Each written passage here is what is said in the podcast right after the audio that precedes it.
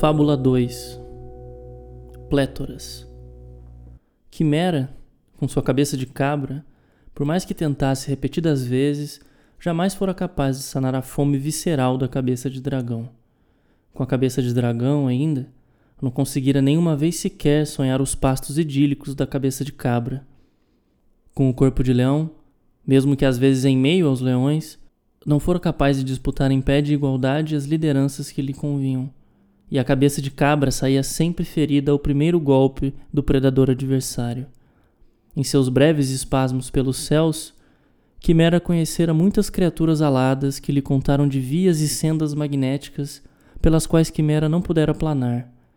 As escamas das asas dracônicas, por mais que aero e hidrodinâmicas o suficiente para prosperar em qualquer bioma, não colaboravam com o aspecto gigantesco para espreitar as savanas, nem confluíam com a massa colossalmente mamífera debaixo do mar. Com a cauda serpente, então, buscava devorar bestas inteiras, mas não sem degustar também o sabor da culpa que suas diversas faces lhe proporcionavam. Quimera, portanto, muitas vezes passara fome.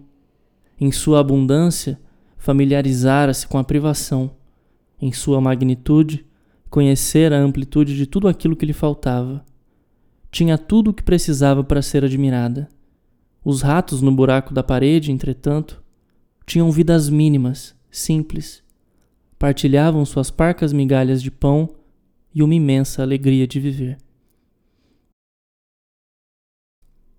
Para apoiar diretamente, é só entrar no PicPay e a partir de R$ reais por mês assinar o arroba Anonimatos Manifestos ou, se preferir, enviar uma vez só para arroba algum Lucas. E-mails em anonimatosmanifestos.gmail.com. Texto disponível em algumlucas.com. Até a próxima.